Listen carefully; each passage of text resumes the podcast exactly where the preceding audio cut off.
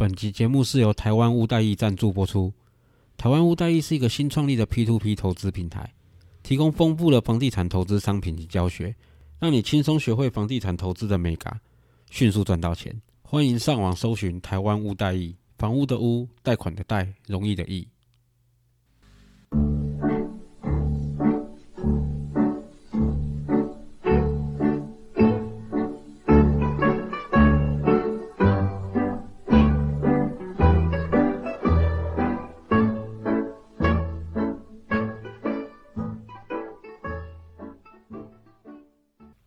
大家好，我是 Alan，A.K.A 真大少爷，欢迎收听我的频道。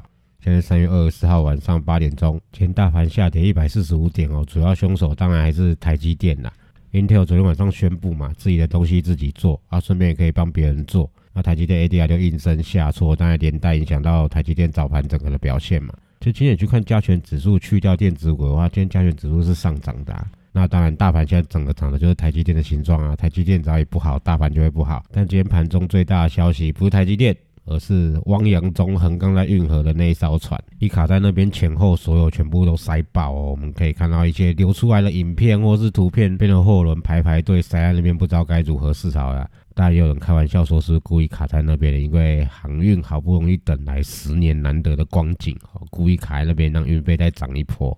但实际上应该真的是意外啦，因为淤泥的堆积嘛，想象得出来啦。运河的水流其实没有一般的河床那种水流比较快可以冲刷嘛。大概概念其实你可以想象像水库那样子好了，你把水。蓄积在那边的话，基本上你的鱼加堆积，应该多少都会有影响。那定期清理其实很正常。那长荣这艘货轮又应该是目前世界上最大的货轮啊，吃水当然比较深嘛，所以一般货轮不会卡到的地方，它有可能就会卡到，所以从那边都会有影响。但目前这样看起来的话，应该不会影响到长隆自己啦，因为他这艘好像是租借给别人了嘛，看起来是租借给日本，然后再加上他们一定都有这种保险呐，就像我们有那种旅游不便险一样嘛，他们一定也会有相关的保险呐，所以基本上这个应该不太会影响到长隆自己的股价。那运费会不会就此飙涨一波？其实要再研究看看啊，毕竟塞港缺柜的情况下，现在又搞这一出出来，后续的影响怎么样，可能还要再观察看看。但可以知道的是，什么赔偿啊，什么这些问题，应该是不太会影响到长隆了，所以大家可以放心。好，回到大盘的重点哦，台积电今天的下跌其实是还蛮明显的警示的，因为它直接跌破了颈线，这也代表了今年以来所有买的人基本上全部套在那边哦。那从筹码上来看的话，其实也可以看到外资顺利换手到散户上面。其实我们都一直不停的在提醒大家多注意一点，因为台积电的股价对比它的 EPS 或是对比它的营收，对比它未来的期待的状况来说的话，其实它的股价涨到这边是有一点点过头了呀。我忘记是我哪一集其实有讲到嘛？你要预期台积电今年能够支撑它六百块块的股价的话，它今年的营收要比去年多一半出来，要多百分之五十出来的营收才能够支撑它到这样的股价。那目前看起来的话，今年不太可能啊。去年大概二十出头，也就是今年的营收要到 EPS 要到三十几块，你怎么看就是不可能啊。它的产能就是在那边啊，你说它要年中年底开产能出来？那也不一定能够赶上今年的整体营收啊。其实我在跟朋友讨论也有提到啊，不管它有多绩优多棒的股票，也会存在这一种一堆投机的资金进去，然后一层又一层的叠上去，那就赌谁是最后的那个笨蛋的这种赌博行为啊。台积电也是，特斯拉也是，比特币也是。所以就一直有提醒大家说，真的要小心。但我也要老实说啦，这不代表说台积电就这样子就完蛋了，就要反转了。其实不是啦，我觉得这是涨过度了回来的修正而已。大家修到合理价位的时候，其实你可以再重新进场布局，这也是没有问题的。只是说之前六百多块进场了，希望你不是 all in 进去，假如你只是小量试单，或是你是。左侧进场的人，那这样的修正本来就会在你的操作规划以内，所以看是要先停损也好，或是说慢慢修正再慢慢布局进去也好，其实就照着自己的操作策略去做就好了。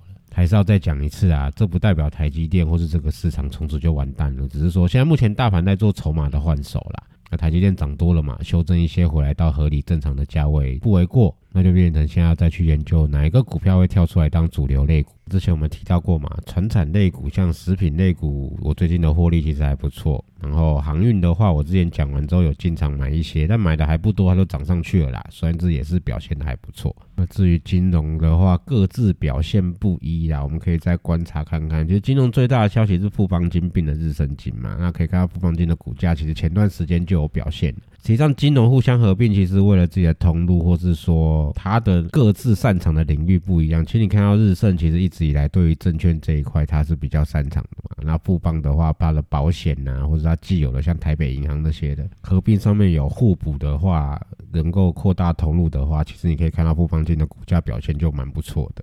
那回头来看其他的金融股的话，各自表现啦，我觉得可以再观察看看啦。但是也老实说，大盘脚轮到金融股去领涨的话，其实大家也是要各自小心啦。因为金融股算是被政府盯上了啦，最近很多政策都冲着金融股来嘛，包括整个景气啊，房地产的景气其实也会跟金融股有相关。所以大家真这一两年来看的话，其实不会差到哪里去。但是过段时间可能换至金融股领涨或什么的话，大家可能就要小心，说是不是真的我们想象中的陌生段来了。所以这个是要大家要多注意的地方。那今天要讲的主题，刚刚就有提到了嘛，银建相关、房地产相关的嘛，其实。最近陆陆续续，大家的营收开出来，EPS 开出来，甚至要发的股利也开出来了。那我们可以看到，银建股蛮多，或是银建相关的类股，其实蛮多的表现都蛮不错的。包括配股配息上面来看的话，殖利率都蛮高的。那这也是去年的一些买气的影响啦。但是这点要注意一下哈，银建股通常啊，它要认列它的收入的话，通常是在交屋之后才会认列哦。所以你看到这些很漂亮的，其实应该是这一两年在陆陆续续交屋了公司哈，它。对，相对来说的话，它的 EPS 看起来会比较漂亮。所以这段时间，其实你从去年看到今年来说的话，你会看到什么预售屋销售很热啊，或什么的，其实会先拉一波的，通常都是代销类股啊，像是台湾的两大代销龙头嘛，海月跟甲三零。哎，不对，爱三零哦，你要搜寻股票的话，要用爱三零哦，不能用甲三零，你会找不到。这两只股票其实你可以看到啦，其实这段时间都涨了一波起来，甚至去年三月就是他们的低点哦，整个后续涨幅非常汹涌。那代销这一波炒完，其实我们可以回头去关心一下银建类股的哈，我们可以研究一下从今年第三四季到明年来看看说有没有哪些建案准备认列的一些银建股票，我相信搞不好可以趁着这个话题炒作一波也不一定。因为银建股相对来说的话是比较多国内传统主力会去炒作的地方。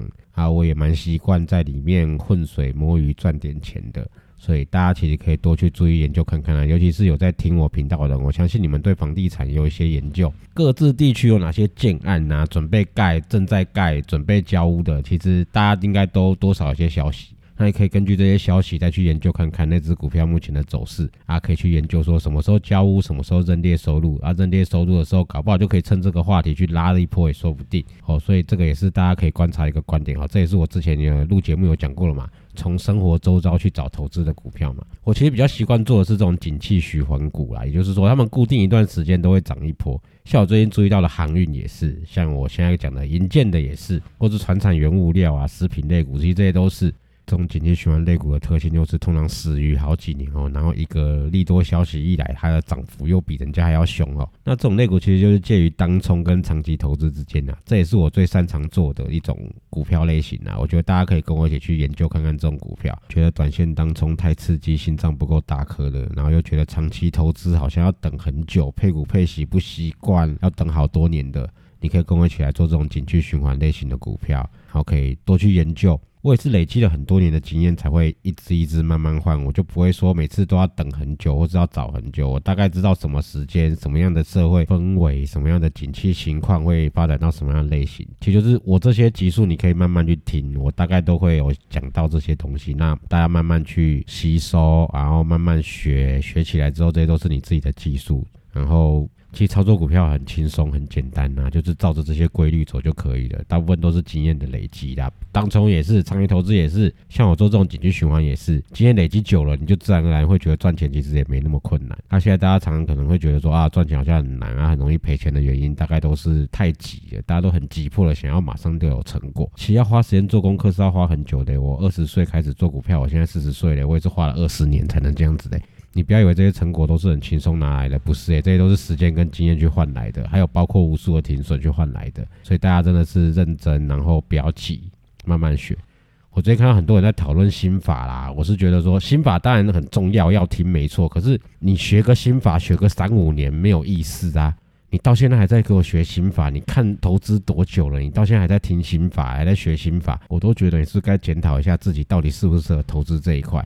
心法是基础，是一个很重要的，就像盖房子的地基一样，它非常重要。但是，就像我之前举的例来说好了，小朋友要学认字，b p m 很重要；你要学英文，a b c d 很重要。但是，你要一个国高中写作文写不好的人，你再跟他说，哎，你要回去学 a b p m 哦，你要回去学 a b c 哦，这是不是搞错了什么东西？你已经国中了，你已经高中了，你已经大学了，你作文写不好，你叫他回去去学 a b c b p m 这种基础的东西，不太对吧？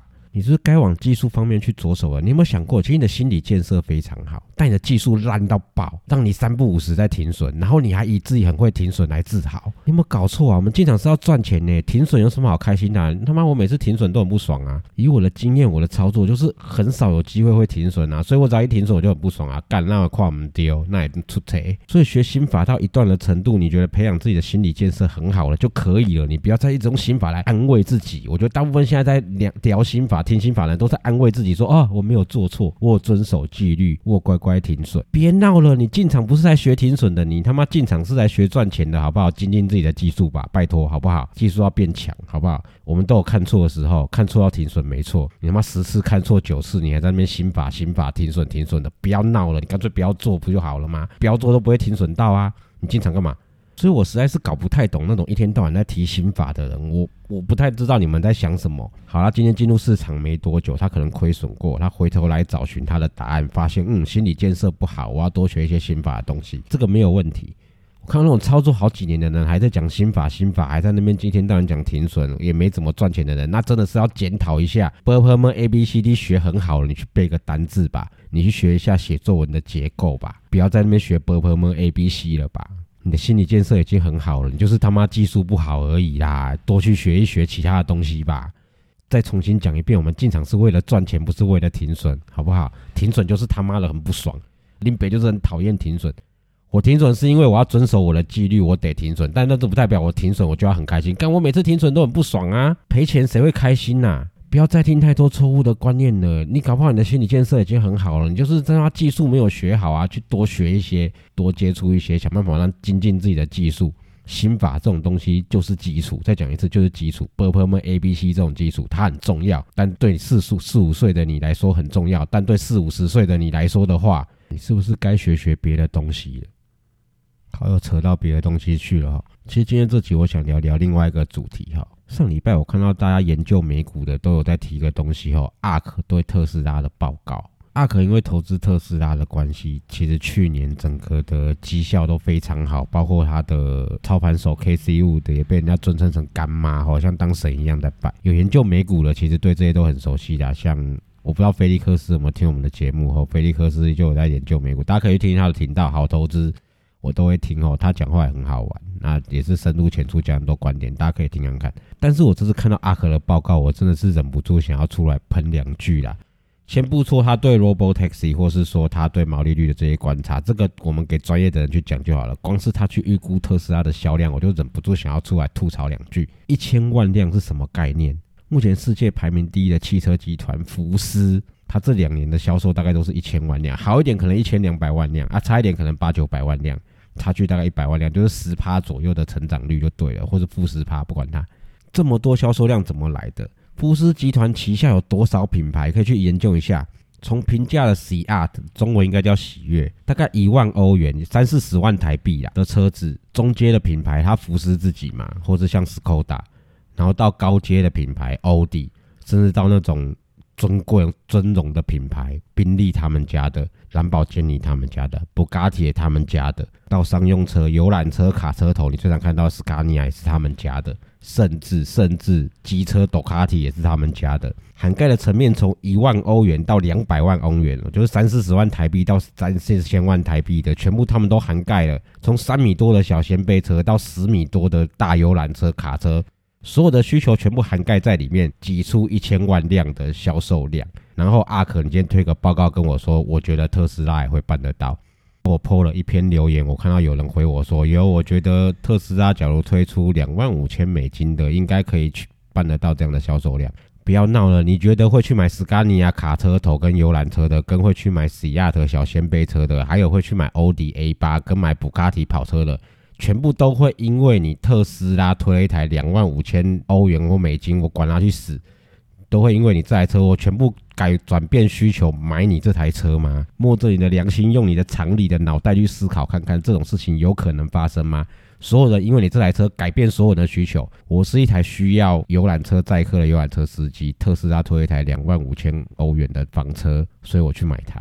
我是一个需要修旅车的，我是一个需要货车的，可能我我是一我是一个在都会区行走需要三米左右掀背小型房车的。或是我需要尊荣尊贵，我希望这个品牌能够让我他妈的就是拿来炫耀好了。有啦，特斯拉只要把产品线做到像福斯这样子的话，我觉得它真的有可能可以去挑战福斯，甚至不要说福斯好了，Toyota 他们的霸权地位一定有可能挑战呐。但摸着你的良心去想，用你的常理去想，这有可能吗？甚至不要说一千万辆好了，五百万辆，我们来看五百万辆品牌有谁好不好？福特集团、GM、通用集团，还有韩国的现代集团的。他们旗下的房车品牌也是一堆，是各种需求都有诶，拜托，先把他们干掉，我们再来谈一千万辆这个东西好不好？所以当阿克推出这个报告的时候，有了 Robotaxi 或是说像毛利率那些，我可能还要再深入研究一下，看合不合理。这个给有专业研究的人去讨论就好了啦。我光看到销售量这个就觉得说，看这他妈真是够好小了啦！我瞬间对他的评价从云端跌落到谷底耶。你也会推这种报告出来哦？我真的是。算了，我不知道该说什么啦。我是觉得大家买特斯拉的人自己要知道，你们买的是什么股票，你们买的不是汽车类股哦。不要去研究什么汽车市场，你搞错方向了。特斯拉的自驾、它的 AI、它的这些技术才是它最宝贵的东西，甚至它的火箭都要用到这些东西，这才是它最宝贵的东西。你去把它搞到跟什么汽车销量、什么市占率绑在一起，我觉得完全搞错方向了。甚至在聊到自驾车这个好了，不要要小心哦。福斯集团底下不是没有这种东西哦。奥迪 A 八的 Level 三实际上是可以用，只是法规还不让它用而已哦。假如法规能够让它用的话，它实际上用起来的话，不不一定会输特斯拉哦。我觉得这个是大家要注意的地方哦。这个世界第一大汽车集团开始往电动车发展的时候，而它的自驾技术目前看起来的话，以 Level 三等级来说好了，它应该是没有输哦。所以你要做特斯拉把它干掉，我觉得我也老实说啦，远得很。所以不要把特斯拉当汽车类股，不要把它跟汽车销量扯在一起。这是我觉得你要投资特斯拉要搞清楚的重点。叫阿可还继续推这个报告的话，我真的认真的跟各位讲，大家要认真的去考虑，你不一定真的要完全听他的话。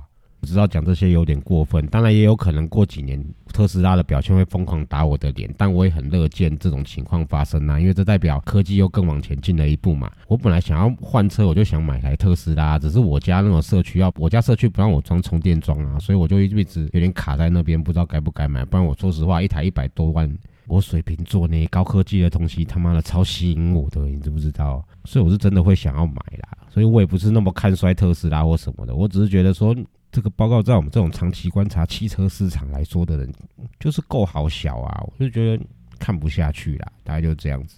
好，今天光讲股票的东西就蛮长的哈。我本来想要讲到围绕重建的东西，因为我大概整理好要怎么讲了，可以在一十几二十分钟之内讲完啦。然后我也想了一个让大家可以参与的方法，不用你拿钱，不用你什么人头，什么都不用啊，你只要跟着我一起，然后我们一起来做，然后你也可以赚到钱，我也可以赚到钱，大家可以互利。跟人家现在一般要什么收费上课什么，我讨厌那种啦。你一定是有利可图，也不讲有利可图啦。我觉得要互利啦，就是你也可以获利，我也可以获利，这种方式来跟大家交往相处。我觉得我比较希望是这样的方式，而不是说什么哦，我是收费教你怎么上课。很多东西其实你现在在网络上查一查就学得到了，尤其是那些收费的老师讲的，或者说有些大大故弄玄虚在那边那个，我就觉得看那个东西网络上查都查得到，就学得到了，只是你们勤奋一点去查就好了。啊，我把这个会重新包装一下，然后那讲包装会不会让你们觉得我要骗人？我没有啦，你不用拿钱，不用说什么，你只是偶尔在工作范围以外有闲暇有余裕的时候，你可以来，我们来一起做这个东西，然后我们可以从里面大家都可以获利。你可能没有什么钱去操作的，或是你可能只是听听这些股票啊，听听这些投资的节目，但是你没办法实际去参与的。我也希望这个可以成为你获得第一桶金的机会。那假如大家对这个有兴趣的话，也不要害羞，你就留言，就传个讯息给我也可以。你在我的粉砖或 IG 留言也可以，到时候我会让你一起来参与。你可以学到投资房地产的一些美感，你可以学到建商怎么赚钱的，你也可以学到盖房子的一些基本知识，这对你未来一定都很有帮助。然后一毛钱都不用，真的，一毛钱都不用，你只是偶尔可能要出点力，就这样子而已。好不好？留言传讯息给我，让我知道你需要这个东西，那我会做好记录。那有空的话，我们再约个时间，大家一起讨论。那下一集我会讲这个，以这个为主题去讲啊，然后讲一些围绕重建，或者讲一些投资法拍的东西。那我会希，我也是希望说可以帮到大家，因为我的这个东西弄好的话，帮到大家也可以帮到我自己，因为大家都可以一起赚钱，好不好？所以大家就尽量期待吧。那不要忘记后五星评价。后该订阅的都去订阅，这样以后你都可以抢先听到我的节目。好，谢谢各位，拜拜。